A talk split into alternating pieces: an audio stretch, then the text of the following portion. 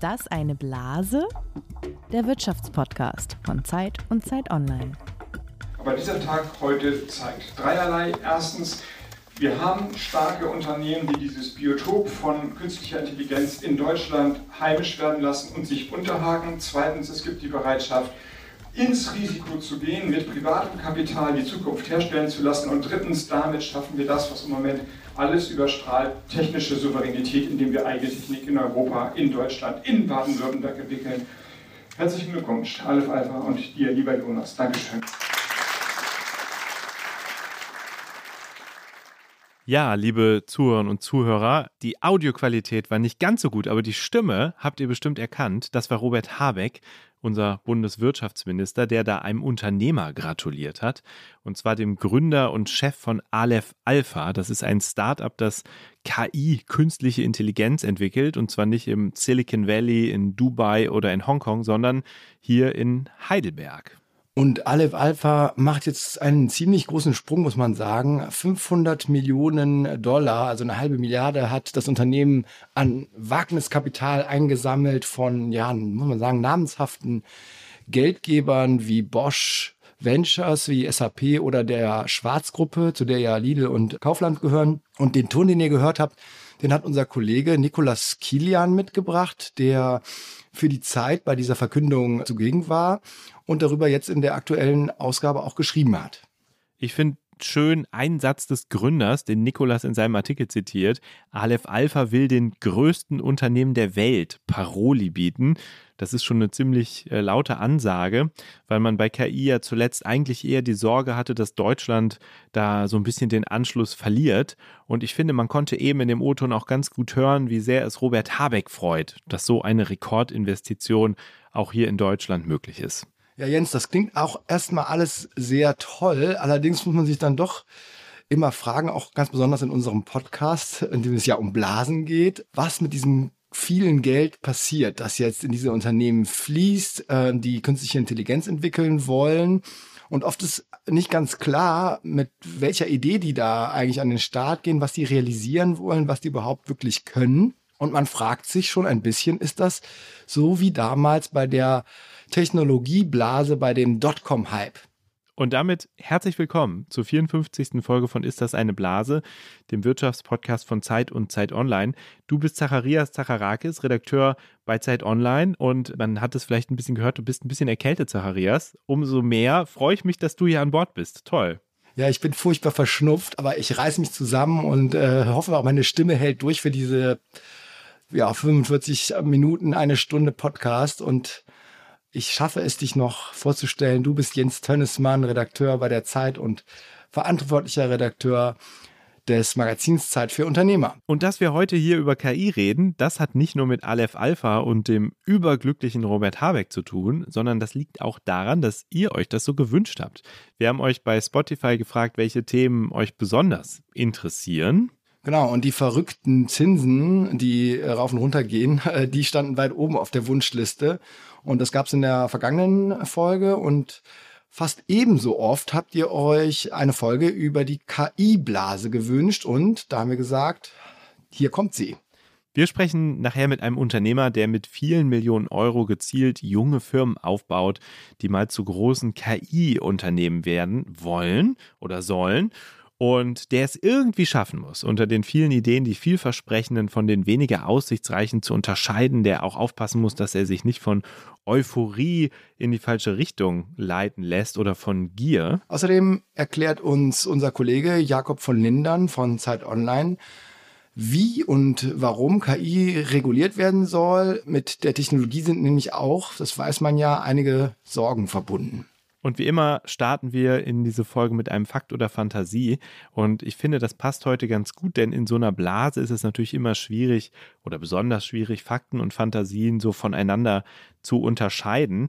Gerade wurde ja bekannt, dass äh, die KI zum Beispiel, dass eine KI dabei geholfen hat, einen Beatles-Song ähm, zu produzieren. Hast du vielleicht mitbekommen, Zacharias? Wenn man das vor äh, ein paar Monaten gehört hätte, hätte man vielleicht noch gedacht, das ist Fantasie, aber tatsächlich ist es Fakt und sowas passiert irgendwie im Moment am laufenden Meter. Also, Zacharias, du musst dich jetzt ein bisschen anstrengen, zu erkennen, welche der drei Behauptungen, die ich mitgebracht habe, wahr sind und welche falsch sind? Ja, du triffst ähm, jetzt auf ein wirklich ähm, weißes Blatt Papier, muss man sagen. Also ich bin in Sachen äh, künstlicher Intelligenz, ja, ich bin dem freundlich gegenüber eingestellt und lese alles das, was mir so begegnet, aber ähm, von Fachkenntnis kann nicht die Rede sein. Also nur zu. Okay, vielleicht geht es mehr darum einzuschätzen, was eigentlich plausibel ist. Ich habe auch ehrlich gesagt nicht wahnsinnig übertrieben, sondern habe versucht, schon ein bisschen im Bereich des Möglichen zu bleiben. Und fange mal mit einer ganz einfachen Behauptung an. In den Unternehmen hier im Land ist die Botschaft noch nicht so richtig angekommen, dass das KI-Zeitalter angebrochen ist. Eine Umfrage unter circa 600 Firmen mit mehr als 20 Mitarbeitern des Bitkom, das ist hier der Digitalverband, die hat kürzlich ergeben, dass zwei Drittel der Unternehmen im Land KI für einen Hype halten, der massiv überschätzt wird. Nur ein Drittel sehen darin eine wichtige Zukunftstechnologie oder die wichtigste Zukunftstechnologie. Fakt oder Fantasie? Also da habe ich echt einen anderen Eindruck. Also vielleicht ist das auch selektive Wahrnehmung, weil ich spreche ja als Journalist mit vielen Unternehmen, das ist ja mein Job. Mhm. Und ähm, zumindest ist diese selektive Wahrnehmung so, dass die Unternehmen schon äh, sich auch Sorgen machen und fragen, was kann die Technologie, wie kann ich die nutzen also es ist ein gewisses Bewusstsein da. Deswegen kommt mir die Zahl jetzt sehr niedrig vor. Also dass äh, wirklich nur ein Drittel sagt, es wichtig ist mhm. und zwei Drittel eher nicht. Also ich würde sagen, es ist eher umgekehrt. Ah, Punkt für dich, Zacharias. Sehr gut eingeschätzt. Au. Also Fantasie. Es ist tatsächlich genau umgekehrt, wie du sagst. Zwei Drittel stimmen der Aussage zu, dass KI die wichtigste Zukunftstechnologie ist. Und nur ein Drittel der Unternehmen sehen darin einen massiv überschätzten Hype. Also mhm, mhm, mhm. äh, gar nicht so schlecht, würde ich sagen, für den Anfang. Ja, war vielleicht auch einfach. Okay. Fakt Nummer zwei. Es fließt auch ziemlich viel Geld in künstliche Intelligenz. Allein im ersten Quartal gab es in den USA mehr als 1000 Investitionen im Bereich KI und maschinelles Lernen. In Summe flossen mehr als 30 Milliarden Euro. Europa hängt da allerdings ziemlich hinterher. Es gab nur etwa halb so viele Investitionen und bei diesen Investitionen floss auch nur ein Achtel ungefähr der Summe, die in den USA in Bewegung gesetzt wurde. Fakt oder Fantasie? Ja, ich meine, wir haben es ja gerade gehört, 500 Millionen für Aleph Alpha. In Frankreich ist ein bisschen Geld geflossen was hast du gesagt, 30 Milliarden waren es in den USA? 30 Milliarden in den USA, genau. Und jetzt die Behauptung, Europa hängt ziemlich hinterher, nur halb so viele Investitionen. Ja, ja. Und in Summe haben die auch nur ein Achtel des Geldes ja, bewegt. Ja, das könnte schon, äh, also von den Zahlen, die ich bisher so gehört habe, könnte das schon ungefähr hinkommen. Also würde ich sagen, Fakt. Okay, ist hiermit eingeloggt und ein zweiter Punkt für dich, Zacharias, du bist echt gar nicht so schlecht bei diesem KI-Thema.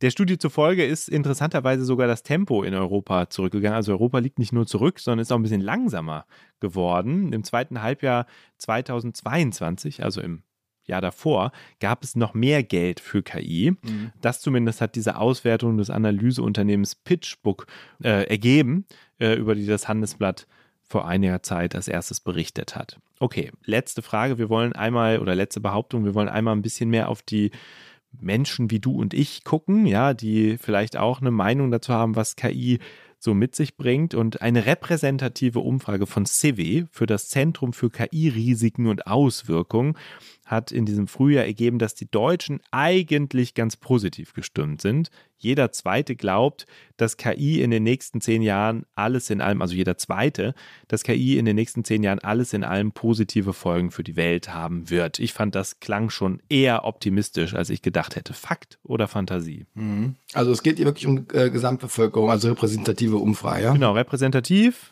Ja. Da kann ich wirklich nur raten. Wie ist bei dir selber? Bist du optimistisch? Glaubst du, dass das positive Doch, Folgen für die äh, ja, unterm Strich? Ich denke schon, weil was man unterschätzt, also meine Grundannahme ist, wir werden zu wenig Arbeitskräfte haben in der Zukunft und die KI kann das halt äh, kompensieren und mhm. insofern brauchen wir sie einfach. Und ähm, das ähm, glaube ich, vielleicht haben es auch, das sehen das auch viele andere Menschen so. Insofern, ja, also würde ich sagen, stimmt.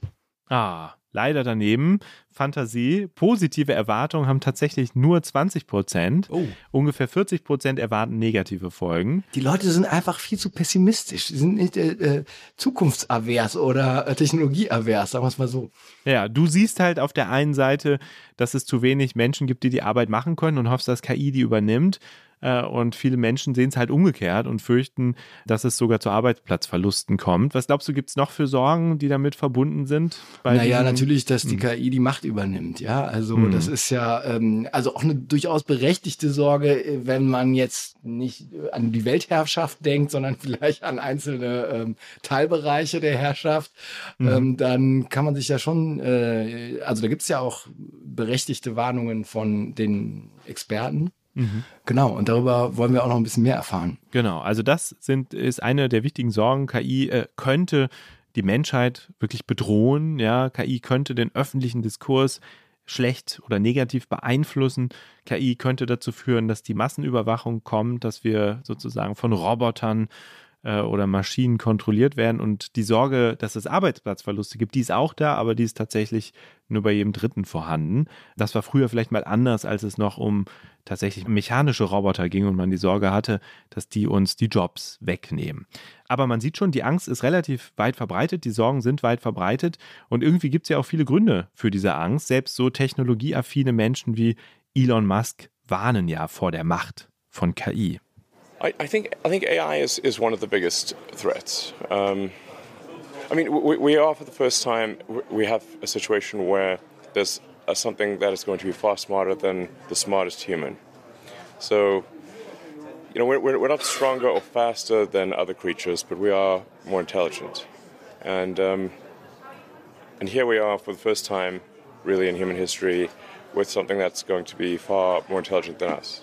Ja, das war Elon Musk vergangene Woche in der BBC, als er nach England gereist ist, um an einem KI-Sicherheitsgipfel mit Staatschefs, mit Unternehmern, mit Forschern teilzunehmen. Und er warnt eben davor, dass es zum ersten Mal überhaupt in der Geschichte der Menschheit so weit ist, dass es eine ja, Intelligenz gibt oder eine äh, künstliche Intelligenz gibt, die Menschen übertrifft, die smarter ist als Menschen mit ihrer Intelligenz.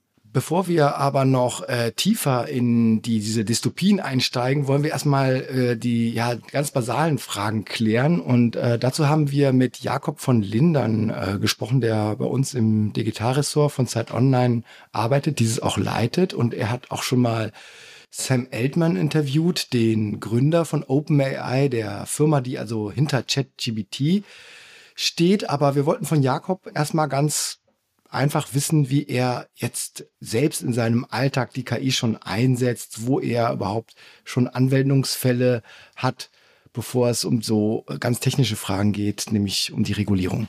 Hallo. Ja, ich nutze ChatGPT im Alltag schon, um mir Texte zusammenfassen zu lassen zum Beispiel oder äh, immer mehr auch, wenn ich Übersetzungen brauche. Und ich teste das auch immer wieder, wie weit ich damit komme, wie weit ich es auch in meinen Alltag so integrieren kann. Zum Beispiel habe ich letztens mal mehrere Studien miteinander verglichen mit Hilfe von ChatGPT und so einem Plugin, durch das ChatGPT dann PDFs lesen kann. Und sowas finde ich spannend, auch es auszuprobieren und das hat auch ganz gut funktioniert. Aber ich muss auch sagen, bisher hat es meinen Arbeitsalltag nicht so revolutioniert, wie man jetzt vielleicht hätte denken können, als ChatGPT rauskam. Und ich bin gespannt, ob das noch kommt, ob es vielleicht daran liegt, dass du so richtig äh, tief integrierte Tools noch nicht da sind oder ob es vielleicht auch ein Zeichen dafür ist, dass ein bisschen viel Hype war im vergangenen Jahr. Gerade hat in England dieser KI-Gipfel stattgefunden, auf dem es um die Frage ging, wie gefährlich KI ist und wie man es regulieren soll. Da ging es um sogenannte Frontier Models. Jakob, was versteht man denn darunter und welche Möglichkeiten bieten solche Frontier Models, welche Gefahren gehen davon auch aus? Mit Frontier Models sind besonders leistungsfähige Modelle gemeint, die, die jetzt am leistungsfähigsten sind und die, die in Zukunft so die Grenzen verschieben werden dessen, was möglich ist. Dabei denken viele Leute an Sprachmodelle wie äh, GPT-4 von OpenAI oder ähm, eben potenzielle Nachfolger, GPT-5 möglicherweise, oder was Google plant mit äh, dem Gemini. Aber es könnten auch andere KI-Systeme sein. Es geht aber vor allem darum, dass, sie, dass man so erwartet, dass die Dinge können, die man sich, die, die, sie, die heute noch nicht möglich sind und die man sich vielleicht sogar heutzutage noch gar nicht vorstellen kann. Und es gibt eben die sich zunehmend verbreitende Sorge, dass solche Modelle gefährlich werden können, indem Also einerseits dadurch, dass Menschen sie die missbrauchen für Desinformationskampagnen oder um Waffen zu bauen oder Cyberangriffe vorzubereiten. Oder weil die Modelle selbst Schaden anrichten könnten, wenn wir, sagen wir mal, zum Beispiel die Kontrolle über sie verlieren und sie sich selbstständig machen. Naja, und dann würde uns doch auch schon interessieren, welche Ideen es überhaupt gibt, diese KI-Systeme einzuhegen, die zu regulieren. Was muss man sich darunter überhaupt vorstellen und was wurde bei diesem Treffen in England diskutiert und wie einig ist sich die Welt überhaupt in dieser Frage? Eine drastische Forderung wäre, dass man aufhört, leistungsfähige KI-Modelle zu entwickeln oder zumindest eine längere Pause einlegt. Denn was wir nicht entwickeln, kann uns auch nicht gefährlich werden. Diese Forderung gibt es tatsächlich. Die hat ja vor einigen Monaten auch recht viel Aufmerksamkeit bekommen, als prominente KI-Forscher und auch Elon Musk so einen offenen Brief unterschrieben haben. Und manche davon waren jetzt auch in England bei diesem Treffen dabei, aber eine Pause wurde dort nicht vereinbart. Es wurde aber eine Erklärung unterschrieben von 28 Regierungen, Deutschland, USA, China ist dabei. Und darin verpflichten sich die Regierungen, KI-Risiken erstmal besser zu verstehen, gemeinsame Forschung zu betreiben und überhaupt etwas zu unternehmen. Genannt werden dann so Dinge wie Transparenzregeln, dass man besser weiß, wie diese KI-Modelle funktionieren und trainiert werden und dass sie mit Sicherheitstests ja, getestet werden. Das ist alles relativ allgemein, wie man es vielleicht von einer Erklärung, die jetzt von so unterschiedlichen Staaten unterschrieben wurde, auch erwarten würde. Aber es zeigt doch, diese Sorge vor leistungsfähiger KI ist mehrheitsfähig. In der EU soll es ja ganz konkret einen AI-Act geben, also ein Gesetz über künstliche Intelligenz. Ganz grob gesagt, Jakob, wie will die EU-Kommission damit KI einhegen? Die Verhandlungen um den AI-Act sind ja gerade in den letzten Zügen. In Arbeit ist das Gesetz schon länger, auch schon länger als es ChatGPT gibt. Und es geht darin nicht so sehr um besonders leistungsfähige Modelle und um Gefahren, die von KI selbst ausgehen, sondern die Perspektive ist, in welchen Bereichen könnten KI-Systeme eingesetzt werden und je nachdem, wie sensibel diese Bereiche dann sind, gelten unterschiedliche Regeln. Die werden dann nach Risikoklassen eingeteilt.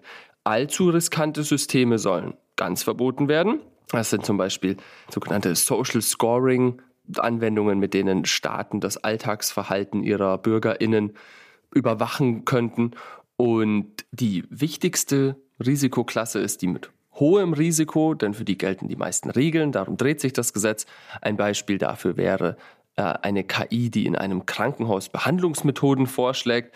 Man kann sich ja vorstellen, wenn eine solche KI falsche Ratschläge gibt oder sagen wir mal bestimmte Menschengruppen anders behandelt als andere, könnte das dramatische Folgen haben. Und dabei ist letzten Endes ja nicht entscheidend, wie mächtig dieses KI-System technisch ist, sondern wie es eingesetzt wird. Und dann haben wir Jakob natürlich auch gefragt, was bist du ganz persönlich? Team Utopie oder Team Dystopie, wenn es um diese Frage geht, Chancen und Risiken von KI? Also viele der sehr utopischen und sehr dystopischen Vorstellungen basieren ja auf der Annahme, dass es jetzt sehr schnell damit weitergeht, dass diese Systeme so viel leistungsfähiger werden, dass sich da vielleicht sogar so eine richtige Superintelligenz entwickelt, die uns dann irgendwie von der Klimakrise befreit oder eben umgekehrt sich gegen uns erhebt. Und ob das mit der Leistungsfähigkeit wirklich so passiert und so schnell geht, ich bin da ein bisschen skeptisch. Irgendwann mag das passieren, deswegen ist es vielleicht auch nicht falsch, da jetzt drüber nachzudenken, aber was man jetzt sieht, sind Systeme, die viel, die zu interessanten Dingen eingesetzt werden können, die zum Beispiel Dinge effizienter äh, machen können und die auch für negative Dinge eingesetzt werden können. Und deswegen ist es richtig, dass es dafür Regulierung gibt. Aber ich finde es wichtig, diese Perspektive zu behalten. Menschen verwenden diese Systeme. Nicht die KI ist irgendwie selbstständig. Und diese Perspektive, die schleicht sich jetzt langsam so ein bisschen ein durch diesen Fokus auf diese Frontier Models. Und da bin ich ein bisschen vorsichtig. Aber grundsätzlich glaube ich, es gibt Chancen und Risiken. Ja, vielen Dank an Jakob von Lindern für die Basics in dieser Folge. Wir haben also jetzt ein bisschen was darüber gelernt, was KI ja, für Gefahren mit sich bringt, wie sie reguliert werden soll. Jetzt wollen wir nochmal über die Chancen reden, über die Stimmung im Markt. Und dafür haben wir einen Gast eingeladen, der ziemlich gut beurteilen kann, welche Ideen da gerade kursieren, Geld bekommen und der auch selber mit diesen Ideen ja, Geld verdienen will.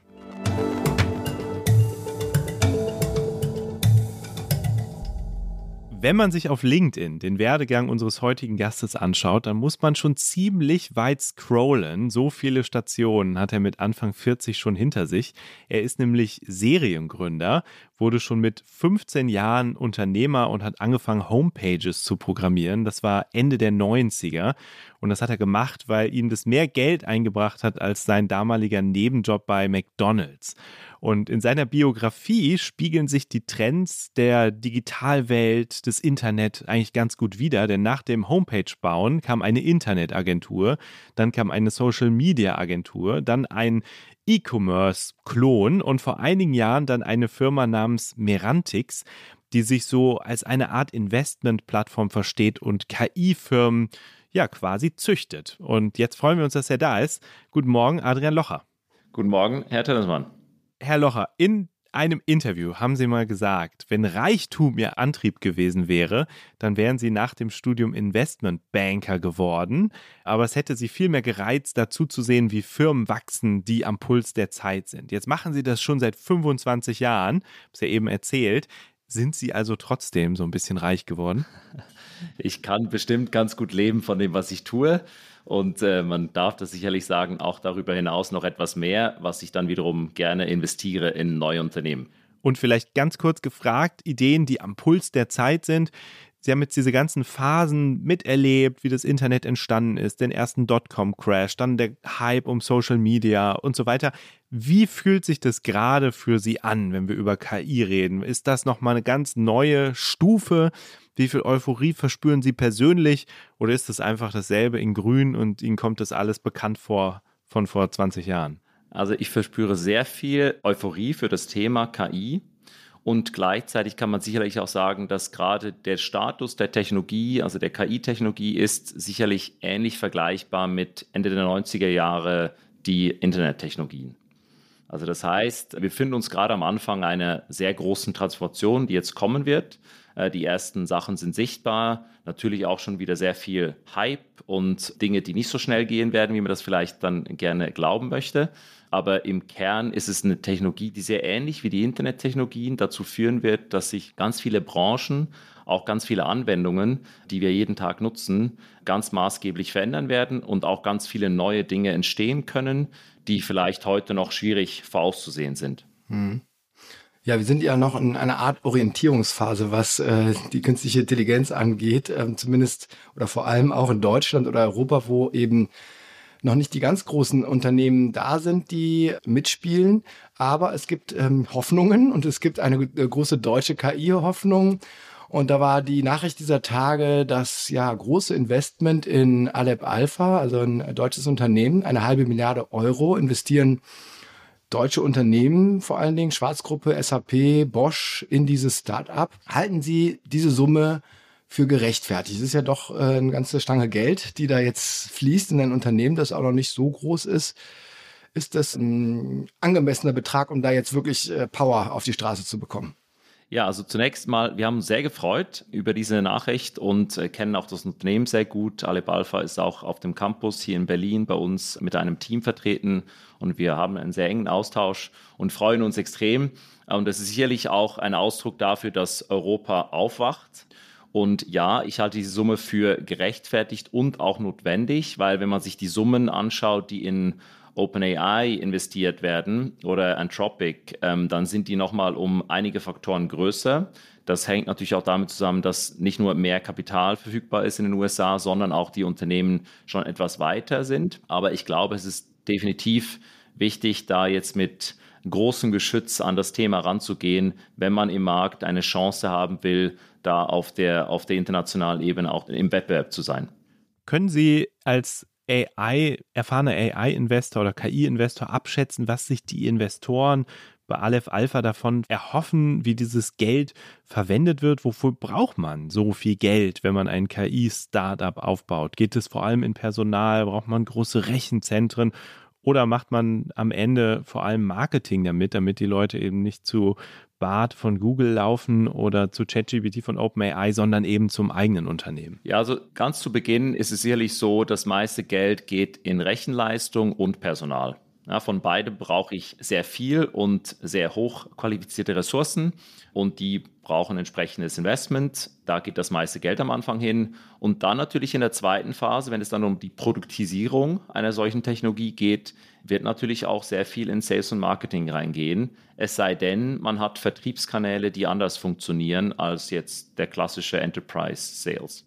Wir würden gerne mal so ein bisschen einordnen, wie viel diese 500 Millionen eigentlich sind. Wenn man über den Atlantik in die USA guckt, dann sieht man, dass da deutlich größere Runden teilweise gemacht werden. OpenAI hat 10 Milliarden Dollar bekommen. Es fließen wirklich Milliarden in, in Hunderte von Finanzierungsrunden. Da klingen diese 500 Millionen schon gar nicht mehr so groß oder so bewegend. Wie würden Sie sagen, lässt sich das einordnen? Ist es trotzdem ein Ticket, mit dem man auch von hier aus was anfangen kann?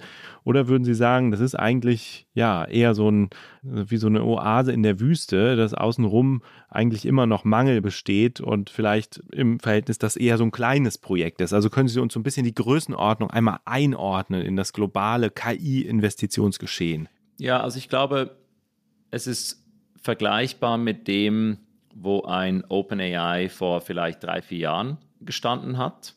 Also das heißt, ich würde sagen, für den Start jetzt ist das die richtige Summe.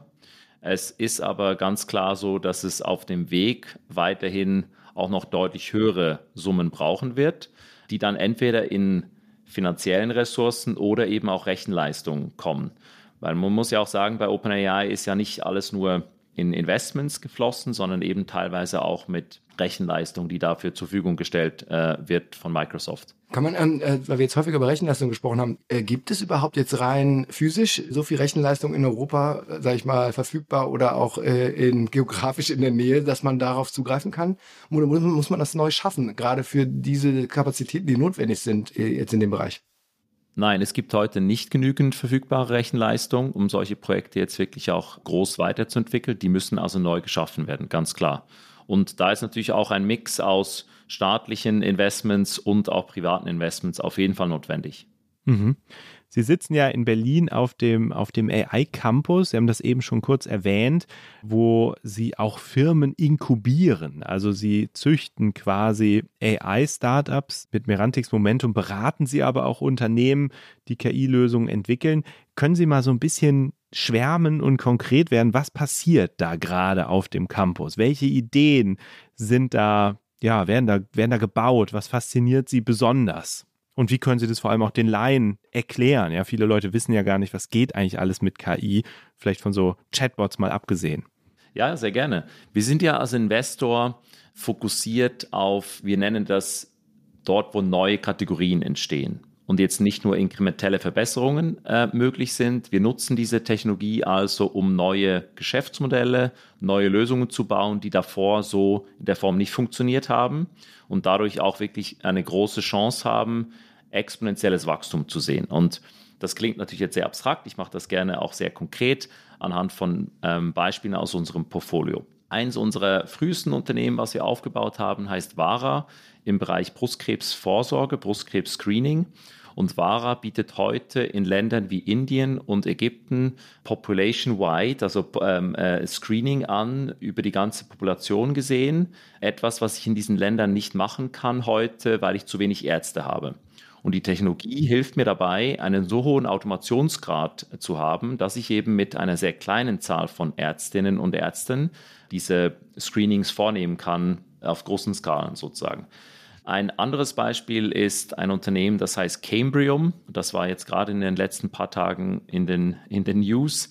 Die haben eine größere Finanzierungsrunde geschlossen, eine Seed-Runde mit unter auch amerikanischen Investoren, die da eingestiegen sind. Cambrium macht Biomaterialien, die auf Proteinen basieren. Und diese Proteine werden mit KI gerechnet und dadurch habe ich eine, eine, eine, eine Beschleunigung des Entwicklungszyklus von heute vier bis fünf Jahre, die ich brauche im Labor, zu ein paar Wochen, wenn ich das mit KI mache. Das heißt, die KI nutzt einen Pool aus Daten und erkennt dann Muster und kann quasi eher sagen, ob es sich um Brustkrebs handelt oder nicht? Oder wie muss man sich das konkret vorstellen? Weil Sie ja selber sagen, es geht nicht nur um ein, eine inkrementelle Verbesserung, das heißt, dass man einfach ein bisschen schneller wird oder möglicherweise die Kommunikation beschleunigt, sondern dass es wirklich um eine ja, Technik geht, wo die Maschine etwas lernt, das vorher Menschen beherrscht haben. Also was ist das in dem Fall? Ja, genau. Das sind, das sind in der Tat sind das zwei verschiedene Sachen und da kommen wir dann auch nochmal zurück auf die vorgenannten Beispiele äh, mit OpenAI oder auch Aleb Alpha. Zum einen habe ich eine Ausgangslage, die ist eine bestehende Datenbasis.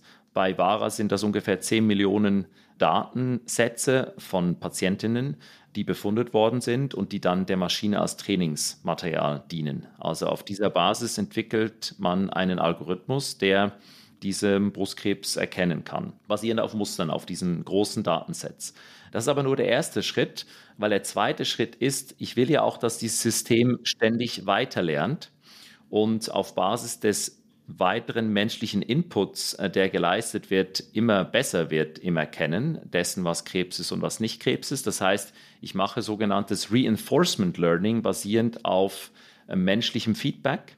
Und das ist auch das, was OpenAI in so kurzer Zeit so viel besser gemacht hat, weil mit jeder Interaktion, die ich mit diesem System ChatGPT habe, äh, erkennt die Maschine, ob die Antwort gut oder schlecht war ob weitere Nachfragen kommen. Ich kann sie auch raten und dadurch lernt das System ständig weiter. Und das ist auch äh, bei Vara zum Beispiel der Fall. Die sind heute auf einer Automatisierungsrate von ungefähr 80 Prozent. Das heißt, 80 Prozent aller Fälle kann die Maschine mit sehr, sehr hoher Sicherheit bestimmen, ist es etwas Verdächtiges oder nicht und nur die restlichen 20 Prozent, bei der sich die Maschine nicht hinreichend sicher ist, gehen dann nochmal in einen Loop mit einem menschlichen Arzt oder einer Ärztin, die dann diese Befundung im System vornimmt und dadurch ist mit jedem der neuen Fälle auch natürlich einen weiteren Datenpunkt gesetzt, der wiederum hilft, diesen Algorithmus weiter zu trainieren. Ich finde, wir haben jetzt einen guten Einblick dazu bekommen, was Sie ganz konkret machen und auch wo KI überall eine Rolle spielen kann. Dass es eben nicht nur um Chatbots geht, sondern auch zum Beispiel um medizinische Anwendungen oder An Anwendungen in der Industrie. Ich würde jetzt gerne mal wissen, Sie kriegen ja wahrscheinlich als jemand, der investiert und zu Firmen züchtet, sehr viele Vorschläge oder es bewerben sich viele Menschen um ihr Geld mit Ideen.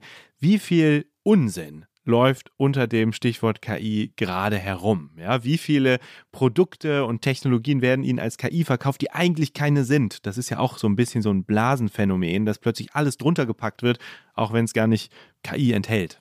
Also da ist ganz viel Unsinn draußen unterwegs. Jetzt kann man sagen, das ist vielleicht KI related, weil jetzt gerade ein großer Hype da ist und das natürlich auch viele Menschen anzieht, neue Dinge auszuprobieren, was jetzt nicht per se schlecht ist, aber man muss dann halt immer auch ganz genau überlegen, macht das jetzt wirklich Sinn und ist das vor allem auch ein langfristig erfolgreiches Geschäftsmodell? Weil Startups bauen äh, und in Startups investieren heißt ja nicht einfach nur Geld aufnehmen, sondern heißt ja auch langfristig ein Unternehmen zu bauen, was Gewinne äh, produzieren kann, was auch ein verteidigbares Geschäftsmodell hat, was nicht von links und rechts aufgefressen wird. Und da sehen wir gerade im, im, im, aktuellen Hype schon viele Dinge, von denen wir selber einfach nicht überzeugt sind, weil da komme ich wieder zum, zum Vergleich zum Internet äh, vor 20 Jahren zurück. Wir stehen gerade am Anfang einer großen Welle von Demokratisierung dieser Technologie. Das heißt, diese Technologie wird viel einfacher verfügbar für viele, viele Menschen und damit kann man neue Dinge bauen. Das führt aber auch dazu, dass ganz viele Geschäftsmodelle, die vielleicht ganz am Anfang ähm, noch Sinn ergeben, dann ganz schnell einfach keine mehr sind, weil jetzt eine der großen Anbieter wie OpenAI diese Themen einfach aus der Steckdose anbietet. Haben Sie ein Beispiel dafür, was das ist, dieser Unsinn? Also gibt es eine Idee, wo Sie sagen, das klang erstmal nach KI oder wird uns als KI verkauft. Es ist aber am Ende keine KI oder wenn, dann ist es eine, die man sehr leicht durch KI aus der Steckdose ersetzen kann.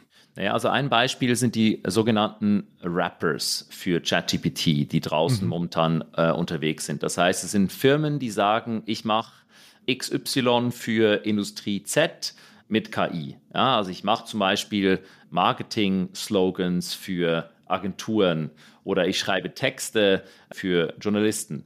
Und das sind Dinge, die vor sechs Monaten vielleicht bei ChatGPT in den aktuellen Modellen noch nicht so gut funktioniert haben. Plötzlich funktionieren sie halt aber auch über ChatGPT. Und Rapper heißt, das sind letztendlich Unternehmen, die bieten es an, aber nutzen eigentlich ChatGPT im Hintergrund. Die machen gar nicht selber die KI. Genau, nutzen die unterliegende, nutzen die unterliegende Technologie und versuchen die sozusagen zu adaptieren auf einen ganz bestimmten Use Case. Und das ergibt dann Sinn, wenn dieser Use Case wirklich so tief ist und auch so viel Wert generiert, dass ein Kunde bereit ist, dafür auch langfristig diesem Mittelsmann Geld zu bezahlen. Aber mit großer Wahrscheinlichkeit wird halt dieses Feature dann auch plötzlich in anderen Produkten verfügbar sein. Man denke da auch an die äh, große Revolution, die aus, aus Microsoft heraus entstehen wird, wenn jetzt die ganzen Co-Pilots kommen, mhm. die im Prinzip in jedem Microsoft-Produkt einfach drin sein werden. Das wird ja dazu führen, dass ich Dokumente ganz anders erstelle, dass ich E-Mails ganz anders schreibe oder eben nicht mehr selber schreibe. Und da gibt es ganz viele Unternehmen zurzeit, die so Teile von dieser Wertschöpfungskette anbieten und äh, die auch am Anfang vielleicht ganz schnell ganz viel Traktion erhalten haben, weil die Menschen äh, fasziniert davon waren, dass jetzt ein solches Feature verfügbar ist. Aber ein Feature ist eben noch kein eigenständiges Produkt und hat auch nicht per se eine gute Distribution. Also das heißt, es ist schwer, an neue Kunden ranzukommen und es ist teuer. Und wenn natürlich dann jemand kommt wie Microsoft mit ihren äh, Distributionskanälen, die in den bestehenden Produkten und der großen Verbreitung zu finden sind, Google als anderes Beispiel, dann sind diese Feature plötzlich für alle verfügbar. Also jetzt sprechen Sie eine Situation an, die, äh, glaube ich, vielen, unter, vielen Menschen in Unternehmen irgendwie bekannt vorkommt. Also da ist jetzt passiert eine Menge Neues und man versucht sich irgendwie ein äh, Bild zu machen, was passt zu mir, was, wie kann äh, ich in meinem Unternehmen die richtige Software vielleicht finden, die richtige äh, AI, um ja Prozesse schneller zu erledigen und bin auf der Suche, um in diesem Dschungel irgendwie zurechtzukommen. Also gibt es eine Menge Ratlosigkeit auch. Ähm, Sie beraten ja auch Unternehmen, also es gibt eine Sparte bei Marantix, wenn ich das richtig verstehe, die ja auch äh, Unternehmen berät zu äh, AI-Themen. Gibt's bei Ihnen aber nicht auch äh, so ein bisschen einen Interessenkonflikt? Einerseits investieren Sie in Startups, Unternehmen, die äh, eben Software anbietet, dann auf der anderen Seite haben Sie diese Beratungsfirma und ähm, ja bieten oder oder äh, bieten diesen Service an für die Industrie, was jetzt genutzt werden soll? Oder wie kann man sich, sage ich mal, ein objektives Bild verschaffen? Was brauche ich? Äh, was ist sinnvoll? Was funktioniert? Also es gibt ganz klar keinen Interessenskonflikt und zwar in erster Linie, weil das sehr unterschiedliche Zielgruppen sind, die wir da ansprechen. Ja, also mit Momentum, mit Beratungsmomentum, dem Beratungsgeschäft, arbeiten wir insbesondere für Mittelstand und Konzerne und helfen denen beim Entwickeln und Ausrollen von KI-Projekten und auch der darunterliegenden Strategie. Und auf der anderen Seite bauen wir neue Startups, die natürlich auch teilweise an die gleichen Kunden verkaufen können und die teilweise auch über den Distributionskanal von Momentum in der Frühphase ausgetestet werden. Also da gehen wir auch ganz früh raus und testen das auf der Basis der Kunden von Momentum aus und können darüber dann auch sehr früh schon erkennen, gibt es da ein Potenzial, sind Kunden bereit, äh, für so etwas zu bezahlen. Und der Interessenkonflikt besteht auch deswegen nicht, weil Momentum keine Projekte bauen würde, die eigentlich besser ein Produkt äh, wären. Ja, weil dann würde Momentum dem Kunden empfehlen, äh, lasst uns ein Produkt bauen und nicht nur eine Lösung, die intern verwendet wird. Also es gibt viele Ideen im Markt, die vielleicht gar nicht so richtig KI enthalten. Sie helfen dabei, das so ein bisschen zu trennen, wollen sich auf die Firmen konzentrieren oder die Projekte, die tatsächlich einen ja, technologischen Sprung verkörpern. Gibt es noch andere Phänomene, die uns so ein bisschen zeigen, dass das vielleicht gerade eine große Blase ist, die da entsteht? Es gab ja in Frankreich dieses Startup Mistral, das 105 Millionen Euro eingesammelt hat mit nicht mehr als einem siebenseitigen Konzeptpapier. Ist das auch so ein Phänomen, wo wir sagen würden, das zeigt eigentlich, ja, da haben wir so ein bisschen Blase, jeder will schnell auf diesen Trend drauf hüpfen? Also das zeigt auf jeden Fall viel Fear of Missing Out, FOMO, ja, weil der Moment, in dem Mistral so viel Geld erhalten hat, war tatsächlich so, dass die einfach ein mehrseitiges Dokument hatten, was die machen wollen. Mhm. Und auf der Basis haben sie über 100 Millionen eingesammelt. Das erinnert so ein bisschen an den Dotcom-Hype, oder? Vor 20 Jahren, wo es auch Firmen gab, die eigentlich ja, einen Börsengang hingelegt haben, obwohl sie nur so eine PowerPoint gemacht hatten. Absolut. Und man muss dann einfach unterscheiden, manche davon werden es schaffen und andere nicht. Und das ist halt eine große, große Wette, die die Investoren da eingehen, die natürlich auch ein großes Potenzial hat, wenn es erfolgreich ist, dass man da sehr gute Investment Returns generiert. Aber die Chancen, dass es natürlich nicht klappt, sind sehr hoch. Jetzt im Fall von Mistral, zu dem Zeitpunkt, wo das passiert ist, haben wir ganz klar gesagt, okay, das ist Hype und auch ziemlich verrückt. Jetzt haben die in den letzten sechs Monaten aber auch gezeigt, dass sie liefern können. Also die ersten Ergebnisse, die jetzt da aus dem Team entstanden sind und die ersten ähm, technologischen Sprünge, die auch schon gemacht wurden, die stimmen uns eher optimistisch. Nichtsdestotrotz, es bleibt eine sehr große Wette, weil die Art und Weise, wie Mistral über den Markt nachdenkt, ist natürlich wir wollen im Prinzip die Grundlagentechnologie für die Industrie liefern. Und damit gehe ich in direkte Konkurrenz zu den großen, ich sage jetzt mal Google, Microsoft, äh, Amazon, die das alles auch anbieten werden. Und da wird schon eine Marktbereinigung auch irgendwann stattfinden. Ja? Also es gibt im Cloud Computing Markt, der für mich sehr vergleichbar ist, wie die KI in der Zukunft aussehen wird, nämlich dass die Grundlagentechnologie erstmal einfach aus der Steckdose rauskommt. Da gibt es jetzt nicht endlos viele Unternehmen, die da erfolgreich sind. Es gibt zwei Kategorien. Es gibt einmal die ganz, ganz großen, die einfach für alle was anbieten. Und dann gibt es die vertikalisierten, die auf ganz bestimmte Industrien gehen, die vielleicht äh, besondere Anforderungen haben. Nehmen wir jetzt mal zum Beispiel Medizin, wo jetzt vielleicht, wo jetzt vielleicht Amazon oder auch Google oder Microsoft nicht genügend Interesse hat, für ganz bestimmte Anwendungen eine Technologie bereitzustellen, weil das viel zu wenig Abnehmer gibt.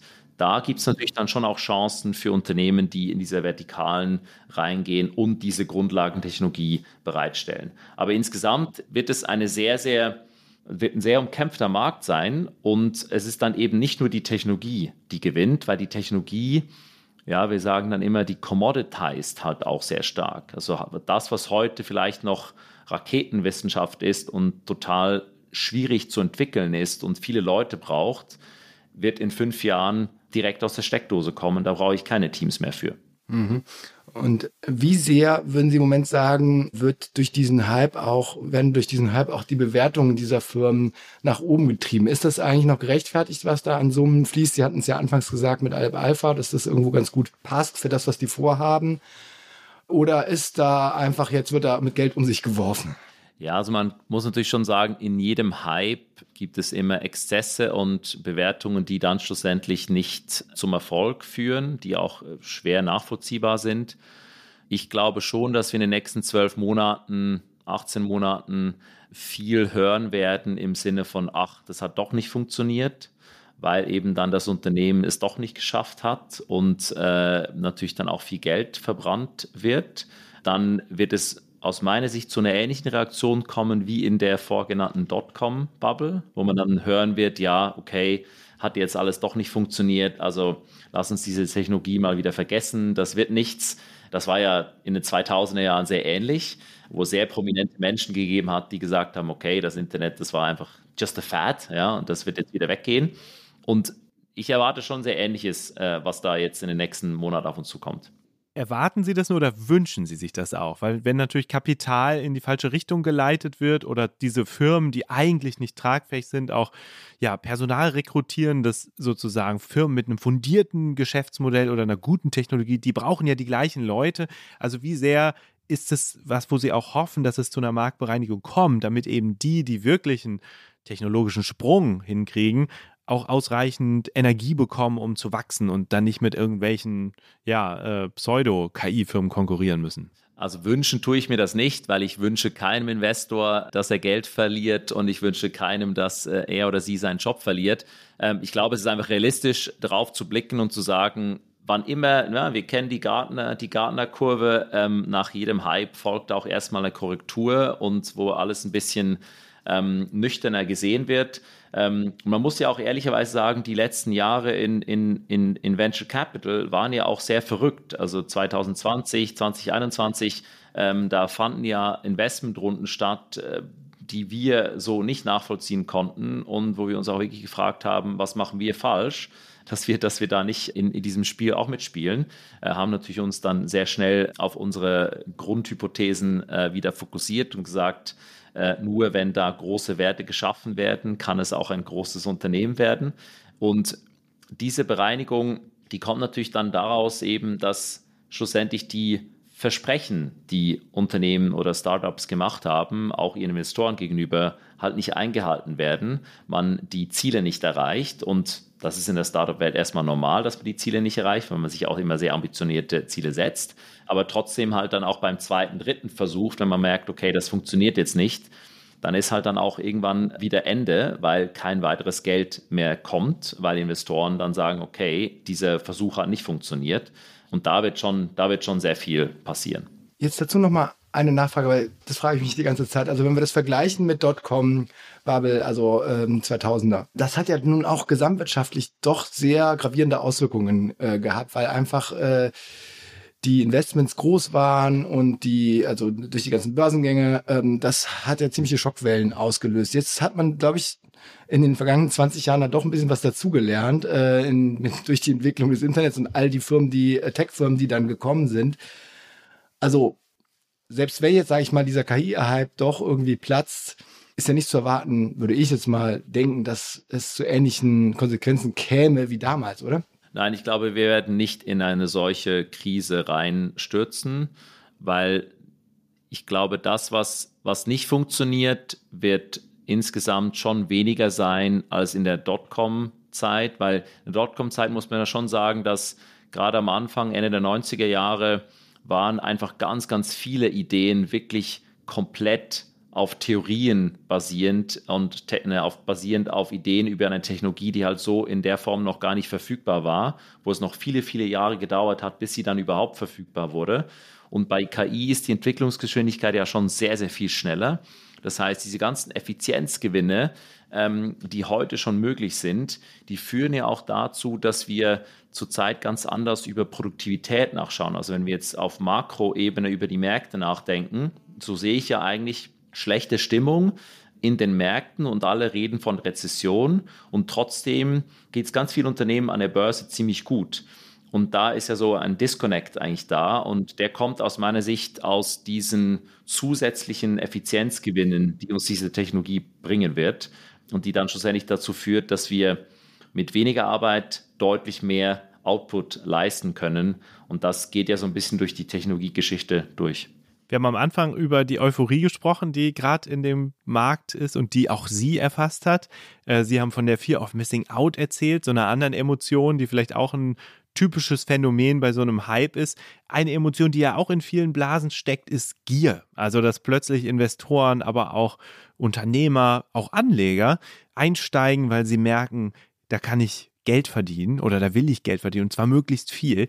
Wie erleben Sie das selbst? Verspüren Sie so ein bisschen Gier bei dem Thema oder begegnet Ihnen das oft, wenn Sie mit anderen Investoren und Gründern reden, dass es auch wirklich darum geht, jetzt einzusteigen, um reich zu werden und mehr Geld zu verdienen? Ja, ganz bestimmt. Also Gier ist äh, wahrscheinlich neben Angst eine der wichtigen menschlichen Treiber, ob jetzt positiv oder negativ. Ich, ich lasse es jetzt mal unbewertet.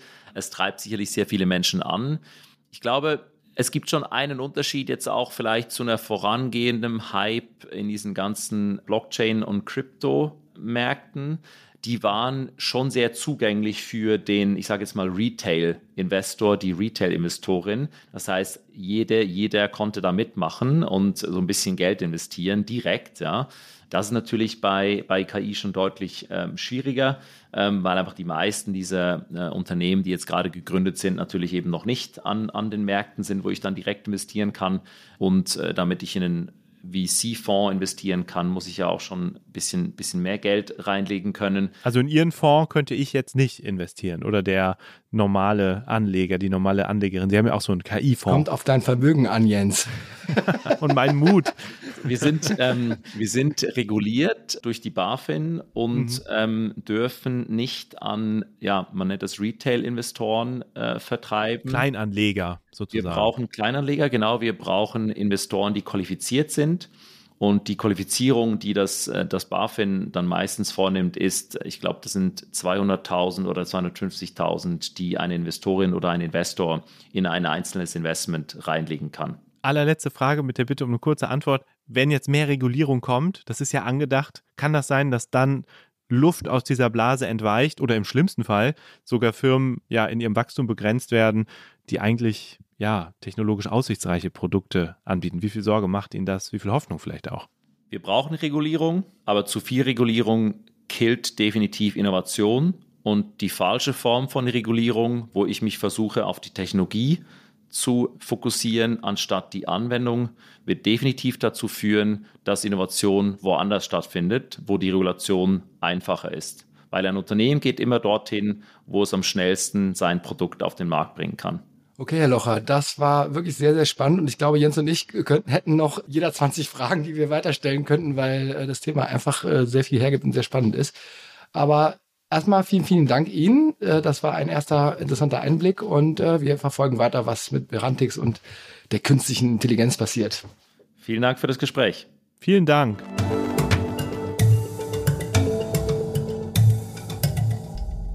Wir haben ja jetzt mit unserem Gast schon sehr intensiv darüber gesprochen, ob diese KI-Phänomene im Moment auch eine Blase sind, aber wir wollen jetzt richtig hart einsteigen in unseren beliebten Blasencheck.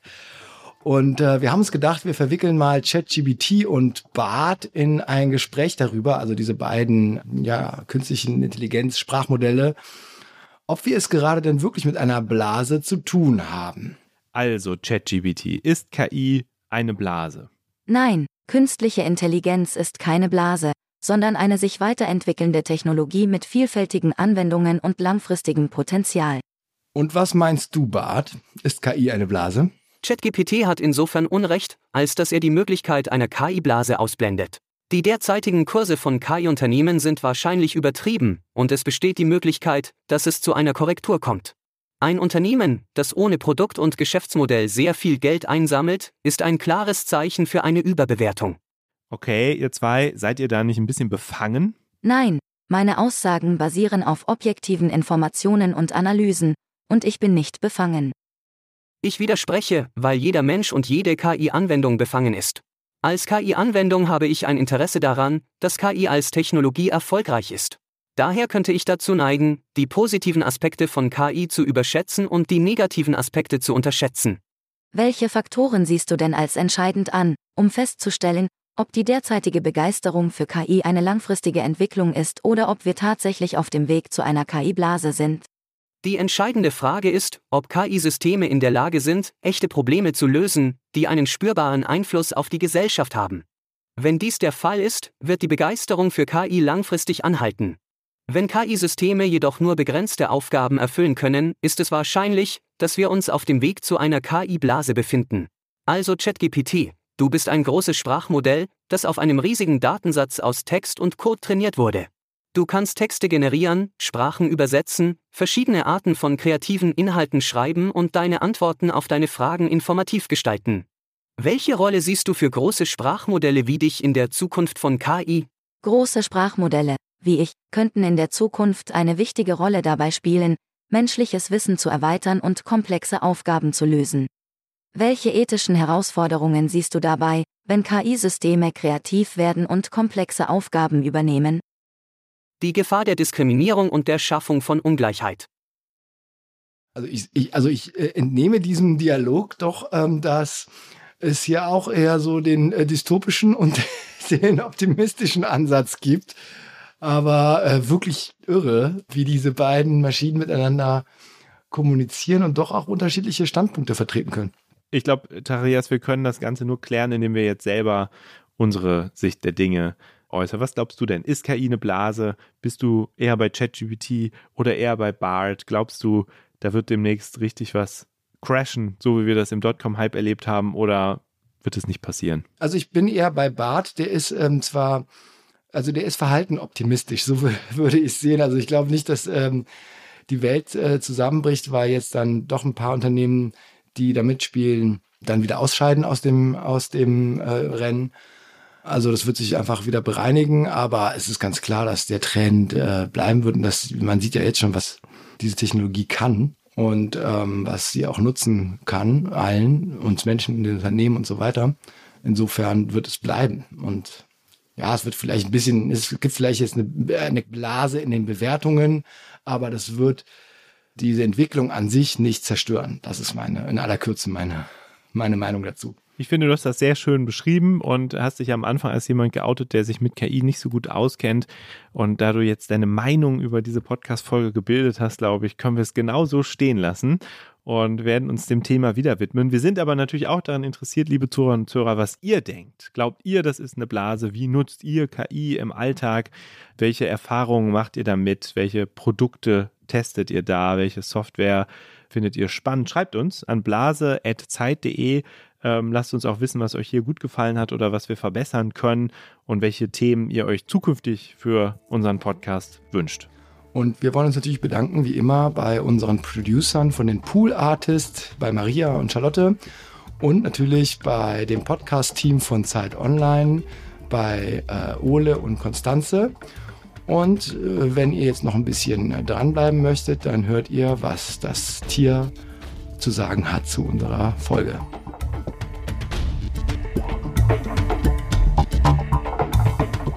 Ist das eine Blase? Ist ein Podcast von Zeit und Zeit Online, produziert von Pool Artists. So, ich bin jetzt auf der Gassi-Runde der Hündin Pina. Die hatte ja neulich schon Premiere bei uns im Podcast und ist jetzt wieder dabei. Und mich unterstützt heute auch mein Assistent Markus. Hallo. Guten Abend.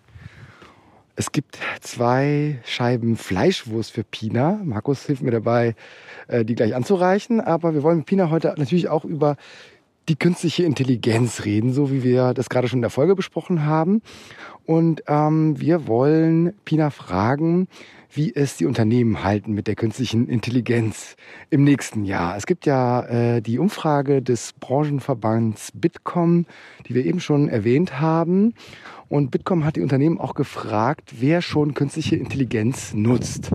Vergangenes Jahr, also 2022, waren es nur 9 Prozent. Dieses Jahr waren es schon 15 Prozent, die künstliche Intelligenz nutzen äh, in ihren Unternehmen. Und jetzt wollen wir von Pina wissen, wie sieht's denn nächstes Jahr aus, 2024? Werden es mehr als 50 Prozent der Unternehmen, der deutschen Unternehmen sein, die künstliche Intelligenz nutzen? Ja ist die rechte Hand von meiner Seite aus, also eine Wurstscheibe. Und nein ist die linke Hand. Pina ist schon ganz wild. Einmal hier, kannst du ins Mikrofon schlecken? Ja, genau. So, also, dann würde ich jetzt sagen, top, es geht los, ausgestreckte Hände. Und wir schauen, oh, direkt nach links. Das klingt für mich nach, nein, wir kommen nicht über die 50 Prozent. Klare Entscheidung. Vielen Dank, Pina. Ja, jetzt die lecker Wurst.